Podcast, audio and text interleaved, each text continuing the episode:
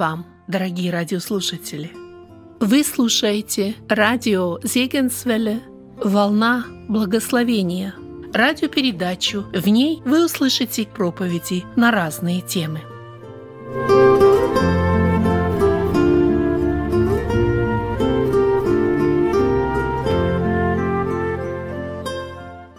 Вы слушаете продолжение тем по книге Эрнста Мудерзона «Иаков Иосиф».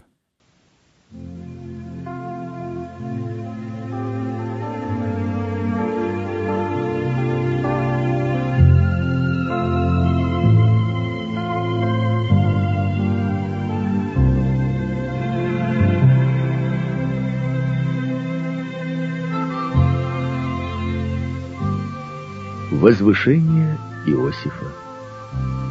Бытие, глава 41, стихи с 37 по 45.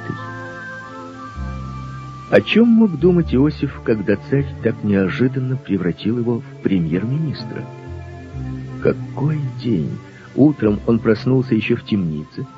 Там же он выполнял свои обычные работы – Затем прибыла весть, что он должен явиться пред царем, и вот сейчас, по милости фараона, он правитель Египта, великого могущественного народа. Какой поворот благодаря руководству Божьему! Когда Иосиф развернул перед царем план того, как следует пережить время голода, то царю и его советникам стало ясно, что никто не в состоянии так же хорошо провести в жизни этот план, как сам Иосиф. Поэтому царь, находясь под впечатлением благородной личности Иосифа, под влиянием Духа Божьего, который говорил через него, сказал, «Ты будешь над домом моим, и твоего слова держаться будет весь народ мой». Так Иосиф получил звание, которое встречается еще и сегодня в иероглифических письмах звание премьер-министра «Высшие уста во всей стране». Затем ему были дированы отличительные признаки его положения. Царь снял с руки кольцо и дал его Иосифу. Так Иосиф был облечен царской властью. Он мог положить печать и подписать приказ от имени царя. И распоряжение его – были так же действительны, как если бы это были распоряжения царя. В книге «Эсфирь» читаем, что царь Артаксеркс дал свое кольцо Аману. Вслед за этим Аман отдал приказ об истреблении евреев, приказ, которого не мог отменить сам царь. Когда блудный сын вернулся домой, отец дал ему перстень. Таким образом, сын вступил во все права отца. Он мог подписывать от имени отца. Перстень облекал его такими полномочиями. Итак, Иосиф получает кольцо как знак царской власти. Затем его облекли в льняные одежды. Такие одежды носили жрецы и знать. Они не носили шерсти, они носили только лен.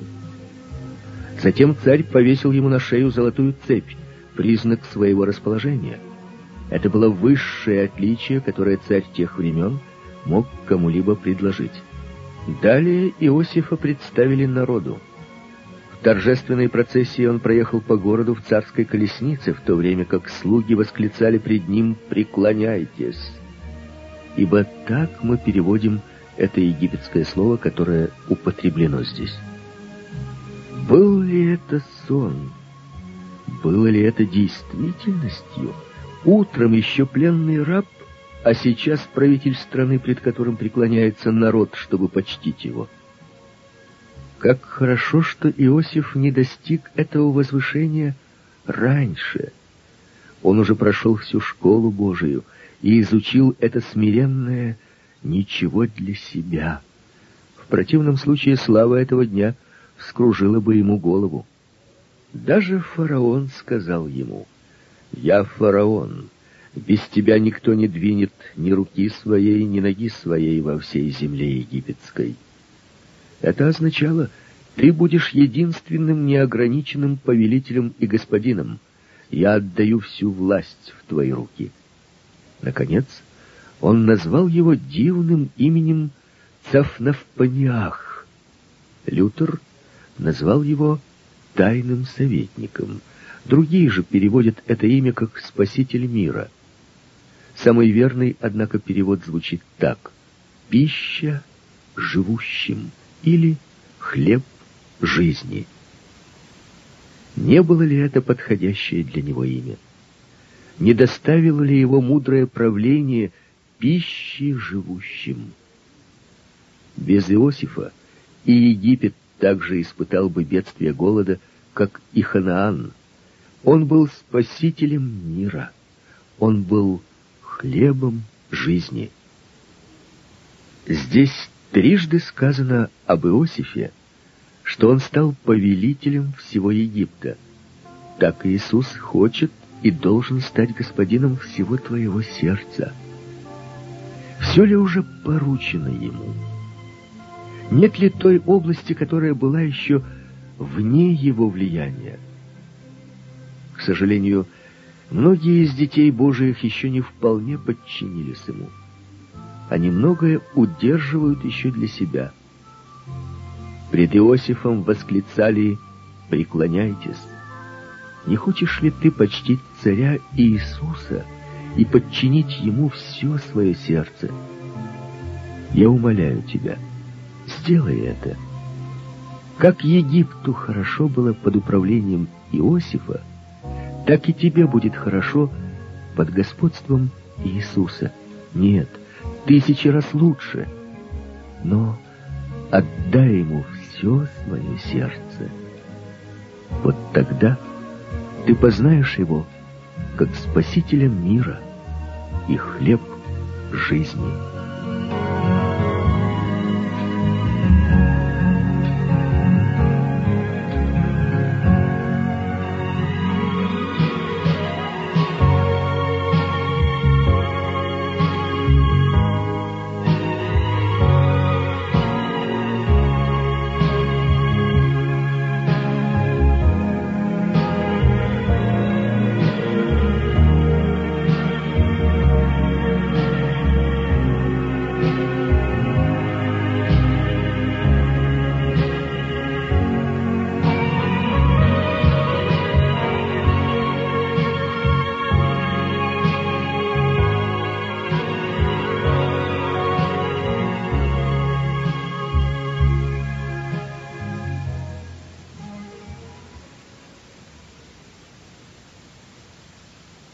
Жена Иосифа.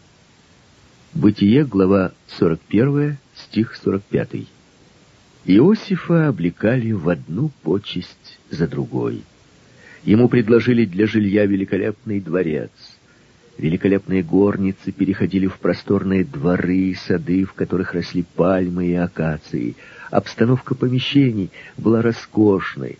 Повсюду искусная резьба, деревянное покрытие, золотые украшения — из мраморных и бронзовых чаш возносились благоухания, восточные ковры или шкуры диких животных покрывали полы. Иосиф был господином всего этого великолепия. Сам в прошлом раб, теперь он был господином над множеством рабов, которые ожидали только мгновения его руки и повелений его. Все было так великолепно, так славно. Одного только не доставало для полного счастья. Он чувствовал себя одиноким в своем дворце. Он искал сердце, с которым мог бы разделить свои почести и свою славу. Но где же найти ему жену, которая соответствовала бы его нынешнему положению? До сих пор он был рабом, пленником. И вот царь исполнил желание его сердца. Он дал ему в жены Асенефу, дочь Патифера, жреца Илиопольского. Илиополь был древним городом, или, как говорили греки, в Илиополе пребывала самая привилегированная в стране коллегия жрецов. И Патифер был верховным жрецом. Итак, Асенефа принадлежала к высокопоставленной привилегированной семье. Была ли это случайность? что отца ее звали Патифером, почти так же, как и господина Иосифа Патифара, рабом которого был Иосиф. Конечно, нет. Так как Иосиф стойко преодолел козни и обольщение жены Патифара, то сам царь дал ему в жены привилегированную благородную дочь Патифера. Как хорошо, что он устоял тогда перед обольщением. Иначе он не смог бы посмотреть в лицо своей жены, если бы тогда подчинился греху. Но как хорошо Бог устроил все, как славно Он все выполнил. Но не была ли Асенефа язычницей? Не означает ли имя ее дочь богини Нефы? Да, она была язычницей. Но и в этом случае не является ли Иосиф чудным прообразом нашего Господа? Как часто мы встречаем в первосвященнической молитве, которых ты дал мне от мира. Во время этого торжественного часа беседы Спасителя с его отцом ученики Господа назывались этим именем, которых ты дал мне. Мы знаем, как в Откровении названы те, которых Отец дал Сыну. Они названы там Его невестой. Дивная мысль. Сын в своей славе на престоле силы тоскует по своей невесте, по своему дополнению. И эта невеста — верующая в него церковь. Его невеста, дарованная ему Богом. Вот поэтому Бог посылает Елиезера, Духа Святого, чтобы приготовить своему сыну невесту. Не постучался ли уже он в твою дверь, чтобы приобрести твое сердце, твою любовь, чтобы ты сказал свое «да» Сыну Божьему? Сделал ли ты уже это? Нельзя ли было бы думать, что все сердца устремляются к Нему? Нельзя ли было бы думать, что все почтут за честь принадлежать к Церкви Христовой? И все же нельзя. Как много тех, кто отказывается от этой чести за чечевичную похлебку мира, за плотские похоти. Козни жены Патифара для них приятнее истинной и благородной Асенефы. Но если бы люди знали, как Иисус любит их, разве это не блаженство зависит только от Иисуса, вопрошать Его обо всем, советоваться с Ним обо всем — это ведь составляет счастье невесты. Она счастлива ничего более не делать самой и без него, возлюбленного своего сердца. Дорогой друг, находишься ли ты в такой взаимосвязи с Господом? Подарил ли ты уже Ему свое сердце и свою любовь? Тогда не живи более по своим похотям и желаниям, но во всем вопрошай Господа, Господи, Хочешь ли ты, чтобы я сделал это? Не правда ли ты ничего не сделаешь, что огорчило бы Господа? Если ты будешь глядеть в Его очи, если будешь вопрошать об Его воле, тогда будешь переходить от ясности к ясности. Тогда будешь все более преображаться в Его образ, пока, наконец, не наступит праздник брачного пира, пока не прозвучит по всем небесам Аллилуйя! Наступил брак Агнца, невеста его приготовила себя. О, как долго ожидал Господь, пока невеста его приготовит себя. А она спала, предавшись земной суете, забыв о готовности. Дорогая душа, когда наступит брак Агнца, не захочешь ли принять в нем участие? Не захочешь ли присутствовать там? Дорогая душа, приготовь себя, чтобы некогда навеки сочетаться с Ним и пребывать с тем, кто любит наши души. Через Духа Святого Бог приобретает нашу любовь своему Сыну, и триединый Бог стремится приобрести каждую душу. Какая благодать! Какое снисхождение! Может ли уже Отец отдать тебя своему Сыну? Принял ли ты его приглашение и дал ли уже свое согласие? Готов ли ты к браку Агнца? Готов ли ты?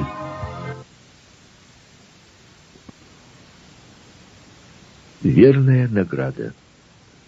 Бытие, глава 41, стихи с 45 по 57. Наш Спаситель сказал однажды, что верный в малом верен во многом. Мы видим, что эта истина оправдывается в истории Иосифа. Он был верен в самом малом, в ничтожном, как верно он служил в доме Патифара. Даже самое малое служение он выполнял верно и добросовестно. Он знал, что не только глаза Патифара обращены на дело его рук, но и Господь наблюдает за его делами. Поэтому он с большой верностью выполнял даже самое низкое служение раба. Эту же верность он проявил и в темнице. И там не было служения слишком низкого для него, и никакой работы слишком ничтожной, чтобы он не выполнил ее добросовестно. После того, как он оказался верным в доме Патифара и верным в темнице, Бог поставил его над царством. Это была награда за верность. Точно так же, как он был добросовестным в малом кругу, в котором он жил, таким же добросовестным он был и теперь, когда ему было доверено благосостояние всей страны. Он не управлял страной из-за стола, покрытого зеленым сукном, нет. Он отправился посмотреть всю землю египетскую. Он хотел во всем лично убедиться, лично обозреть всю землю. Он не довольствовался сообщениями подчиненных ему служащих, он хотел держать всю страну в поле своего зрения. Повсюду он лично сам намечал соответствующие мероприятия. Он сам определял, как велики должны быть хранилища, как только узнавал размер полей, примыкающих к городу. Он сам подыскивал управителя и руководителя зернового рынка. Это была жизнь беспрестанного труда. Он знал, как много зависит от правильного исполнения его распоряжений. Судьба всей страны зависела от того, будут ли правильно построены хранилища для зерна. Может быть, ему предстояло преодолеть большое сопротивление и поторопить многих ленивых. Может быть, тогда тоже было много сомневающихся, которые не могли видеть цели этих построек, поэтому Иосифу необходимо было повсюду присутствовать лично и самому наблюдать за выполнением своих распоряжений. Когда наступили урожайные годы, необходимо было собрать в хранилище плоды от урожая всей страны. Иосиф переезжал с места на место, чтобы видеть, что действуют согласно данных ему указаний. Он не давал себе отдыха и покоя. Он не предавался отдыху тогда, когда другие работали. Да, в действительности он был первым слугой государства. Не можем ли мы опять чему-нибудь научиться у Иосифа? Мы знаем, что не все зависит от больших дарований. Не все зависит и от положения, которое мы занимаем в мире. Занимаем ли мы определенное место или такое место, на которое обращены глаза общественности. Все зависит от одного — от верности. От домостроителей же требуется, чтобы каждый оказался верным. Таково было свидетельство даже врагов Даниила, которые пытались погубить его. Он был верен. Таково было свидетельство о Моисее. Моисей верен во всем доме его. О Самуиле сказано, что он был верным пророком Господа — Весь Израиль признал его. Глаза мои на верных земли. Тем, кто верен, обещан венец жизни. Они будут царями, как Иосиф, один над пятью городами, а другой над десятью. Дорогая душа, Могу ли я спросить тебя, верна ли ты? Получаешь ли свидетельство верности от друзей, врагов и от самого Бога? Ты должна иметь это свидетельство. Безразлично, достигнешь ли ты великих почестей или останешься в неизвестности, важно, чтобы в том кругу деятельности, который Бог определил тебе, в который Он поставил тебя, ты оказался верным. Верен ли ты? Верен в малом, как и в большом? Верен в земном призвании с его ежедневными обязанностями и верен в своем призвании как дитя Божие. Взгляни на Иосифа, как награждается верность, как она венчается, и тебя ожидает венец, если ты будешь и останешься верным Богу. Еще и другая награда верности оказалась уделом Иосифа. Он был верен своему господину Патифару, когда жена Патифара хотела увлечь его в грех.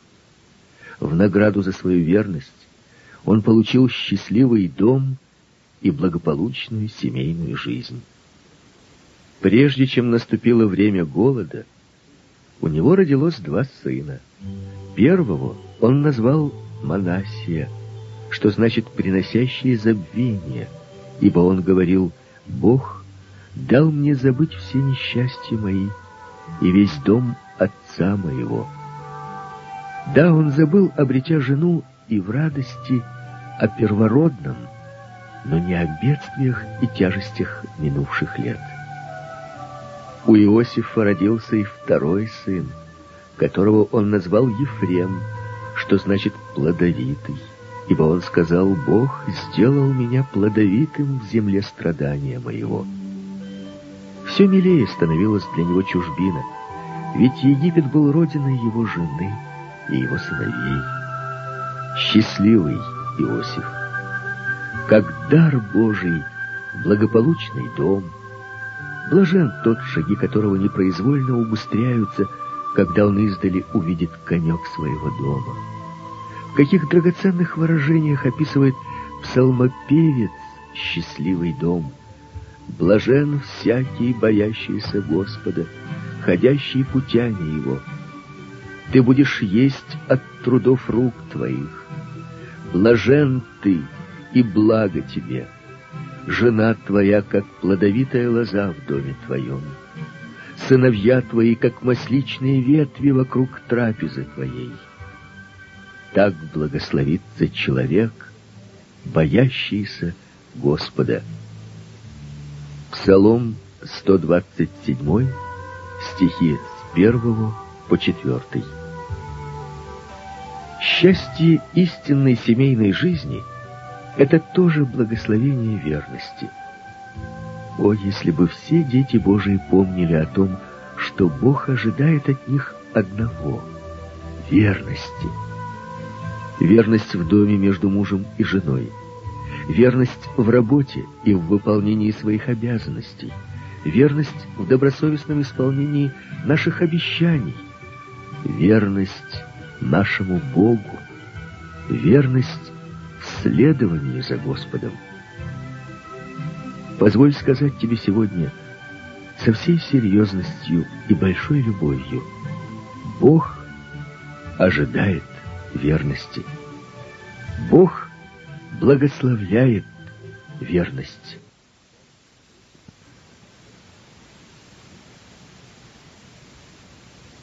Семь обильных урожайных лет закончились. Народ египетский мало сэкономил и отложил в хорошие годы. Люди жили беззаботно, радуясь обильным урожаем. Как хорошо, что Иосиф сделал запас. В противном случае, что бы случилось с народом? Люди обнищали бы, погибли бы. Но Иосиф наполнил хранилище хлебом. Бедствия не так страшны теперь. Те ничтожные запасы, которые сделали египтяне – были вскоре съедены. Голод начал угнетать людей. Вот тогда народ вспомнил, что по повелению Иосифа он отдавал пятую долю урожая в минувшие годы. Поэтому люди обратились к фараону, вопя о помощи. Но фараон передал все управление в руки Иосифа. Теперь его нельзя было обойти. Фараон отсылает людей и говорит, пойдите к Иосифу и делайте, что он скажет. Иосиф оказался посредником между фараоном и народом. Путь к фараону пролегал через Иосифа, как путь к сердцу Бога проходит через Спасителя. И Иисус сказал, «Я есть путь и истина и жизнь. Никто не приходит к Отцу, как только через меня». Но многие христиане не знают этого и не думают об этом. Они думают, что могут обойти Иисуса. Они говорят о Боге, об Отце Небесном, но они не знают, что делать с Иисусом. Они полагают, что у них нет нужды в Избавителе и Спасителе. Какой самообман! Если бы мы могли устоять перед Богом собственным благочестием и собственной праведностью, Бог не отдал бы в жертву своего Сына. Бог не принес бы этой великой и тяжелой жертвы. Нет другого пути к сердцу Отца, как только через Иисуса. Только во Христе Иисусе мы познаем Бога, как нашего Отца. Иисус говорит «Я — путь». «Я — единственный путь, которым можно идти».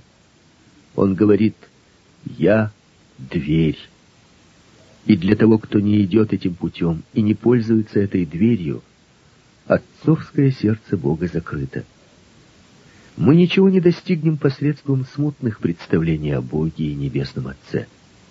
Тот, кто обходит посредника, кто не принимает в расчет Спасителя, тот исключает тебя из благодати. Подобно тому, как фараон отослал египтян, сказав им «пойдите к Иосифу», так Бог направляет людей – желающих обойти посредника, и говорит, идите к Иисусу. египтяне послушались фараона. Они пошли к Иосифу, и Иосиф открыл свои хранилища и стал продавать им хлеб. Итак, бедствия не страшны. Не надо голодать и сомневаться. Иосиф позаботился о запасах. Люди смотрели на огромные запасы зерна, которые накопил Иосиф, и говорили, у Иосифа имеется хлеб. Да, Иосиф накопил огромные запасы.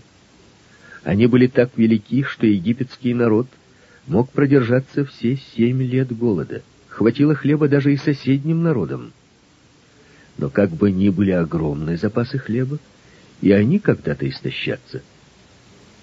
Когда миновал голод — хранилища Иосифа тоже опустели. Но имеются хранилища, которые никогда не опустеют. Это хранилище нашего небесного Иосифа. Очень многие уже удовлетворили свои потребности из этих хранилищ Иисуса, и все еще смело можно сказать, у Иисуса имеется хлеб он приглашает воспользоваться всеми его благами и дарами. Но немногие принимают это приглашение. Очень немногие. Почему же жизнь многих детей Божиих так бедна? Почему она так богата поражениями? Потому что они так мало пользуются полнотой благодати Иисуса. Потому что они мало думают о том, что у Иисуса имеется хлеб. Подумай об этом, дорогой читатель. У Иисуса имеется хлеб. У Него все то, в чем мы нуждаемся. Если тебе необходимо мужество посреди вражеского окружения, оно имеется у Иисуса. Если тебе необходима кротость, чтобы не отвечать на колкие слова окружающих, она имеется у Иисуса.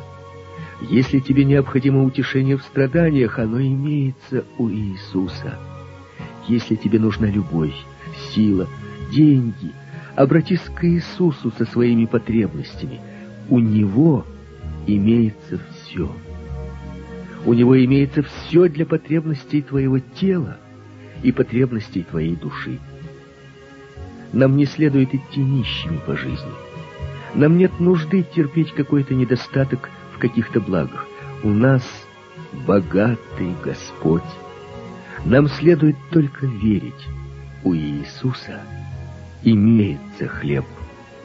С утра до вечера ты можешь приходить, брать и пользоваться. У Иисуса имеется все. Тебе не нужно отчаиваться и сомневаться. Не нужно жаловаться и плакать. Не нужно терпеть недостатки и голод. У Иисуса имеется все.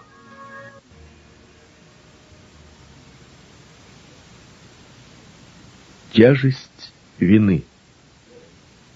Бытие, глава 42, стихи 1 и 20. Бытие, глава 45, стих 3. Бытие, глава 50, стихи с 15 по 17. Какую жалкую жизнь вели братья Иосифа. Мы поймем это, если внимательно прочтем эти четыре места. Почему же эта жизнь была так бедна? Потому что она находилась под тяжестью вины. Конечно, братья никогда не говорили между собой о том дне в Дафане, когда они продали Иосифа. Для чего им было говорить об этом? Они постоянно думали об этом. Когда они смотрели на престарелого отца, на его согбенную походку, на то, как он посидел, какие глубокие морщины избороздили его лицо, они упрекали себя. Это наша вина. Чего бы они не отдали за то, чтобы им забыть тот злополучный час в Дафане, если бы только они могли забыть о том, что тогда совершилось. Годы прошли, двадцать два года, но тот час в Дафане постоянно оживал в их воспоминаниях, будто он только вчера миновал. Почти четверть века, но все еще травой не обросла эта старая история. Какой несчастной может оказаться жизнь, под натиском вины. Голод, посетивший Египет, оказался чувствительным и в Ханаане. Все более приближался призрак голодной смерти. Все более убывали запасы. Сыновья Иакова давно слышали о том, что в Египте продают хлеб благодаря заботам правителя. Но они не хотели об этом говорить. Египет. Там находится их брат Иосиф. Он продан в рабство. Может быть, они встретят его там? Нет, невозможно. Лучше голодать, лучше умереть от голода, нежели старой вине честно посмотреть в глаза. Но если они не говорили об этом, то Иаков заговорил об этом. Однажды он сказал им, что слышал, будто в Египте продают хлеб. Как только он произнес слово «Египет», так сразу же заметил, что сыновья его посмотрели друг на друга. Он обратил на это внимание. И сказал Иаков сыновьям своим, «Что вы смотрите?» Они не ответили ему. Они не решались сказать, что слово «Египет» пробуждает в их сердцах печальные воспоминания, что слово «Египет» напоминает им о тяжелой старой вине. Бедные люди, если бы они сказали что-то, если бы они упали отцу в ноги и сказали ему все, но они молчали, они понесли далее тяжесть своего бремени. Затем наступил час, когда они оказались пред Иосифом, потому что он правитель Египта. Иосиф узнал их. Сейчас господствует Иосиф, сейчас он обвинит их в том, что что они соглядатые, пришедшие высмотреть полноту земли египетской. Они заверяли его в своей невиновности, они убеждали его, что пришли купить хлеба, но он твердо стоял на своем «Вы соглядатые». Тогда они начали громко думать. Они полагали, что там не было никого, кто понимал бы их. Дома они вынуждены были молчать, чтобы кто-либо не подслушал их. Здесь же они могут говорить о прошлом, которое постоянно так четко всплывает в их воспоминаниях. Они говорили между собой. Мы видели страдания души его, когда он умолял нас, но не послушали, зато и постигло нас горе сие. А Рувим ответил им и сказал, Не говорил ли я вам, не грешите против отрока, но вы не послушались? Вот кровь его взыскивается. Тяжесть вины, которая погубила их жизнь, здесь высказана, наконец. Но здесь же мы можем заглянуть в их сердца, в их жизнь. Бедные люди. Когда же они вторично пришли в Египет, наступил момент, когда Иосиф открылся им, когда он простер свои объятия и воскликнул «Я Иосиф, жив ли еще отец мой?» Вместо того, чтобы радоваться, что они увидели брата, что Иосиф живой перед ними, они испугались. Почему же они испугались? Опять сказалась тяжесть вины. Иосиф, правитель страны? О, тогда он привлечет их к ответственности. Теперь их постигнет наказание за их грех. Теперь Иосиф отомстит им за тот час в Дафане. Они совсем не видели любви, которая излучалась из его глаз. Они не видели простертых к ним объятий, ибо они сильно испугались.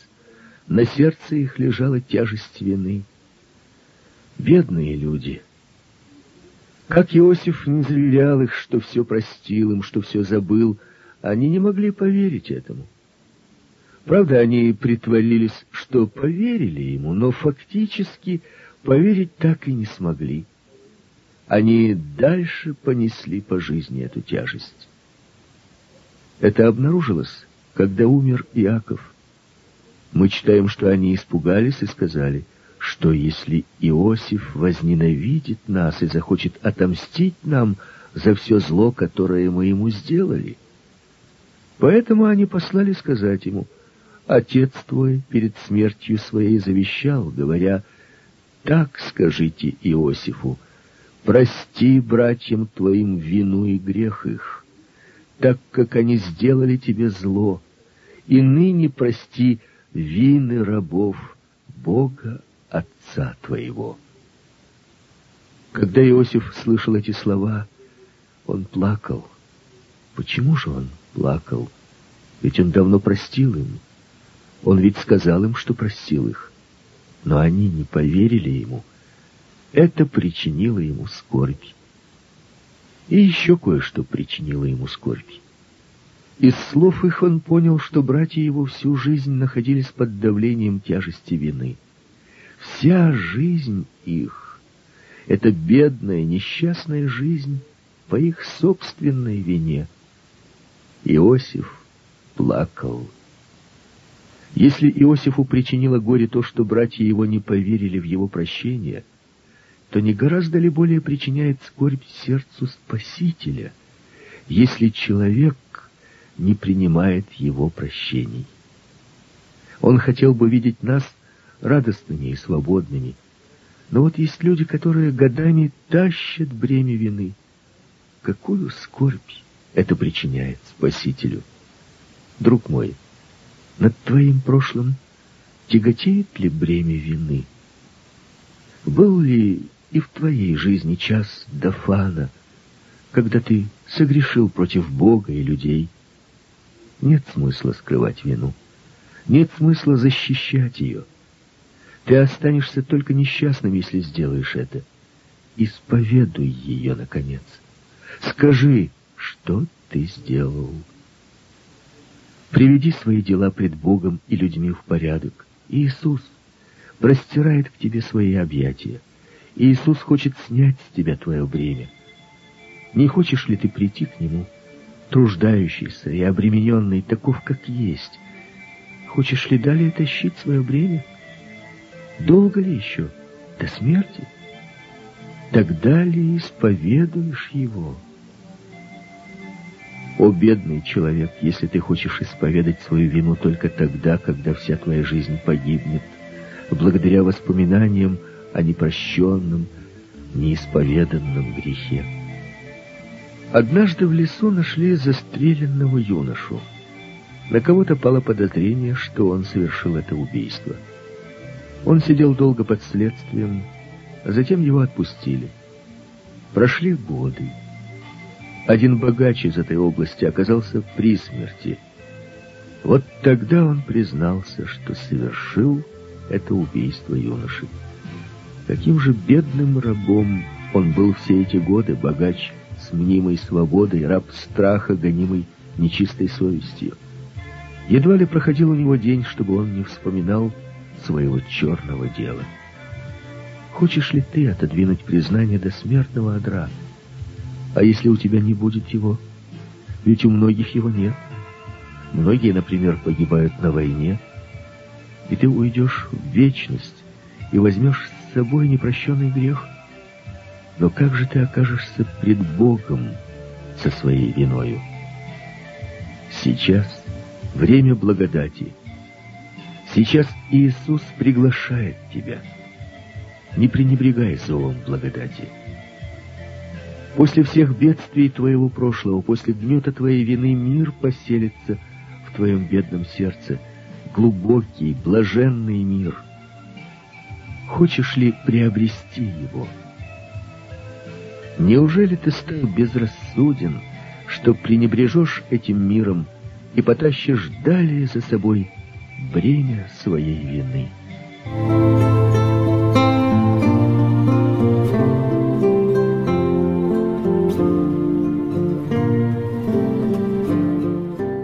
слушали радио Зекинсвелле «Волна благословения», город Детмалт, Германия. Дорогие радиослушатели, мы желаем вам Божьих благословений.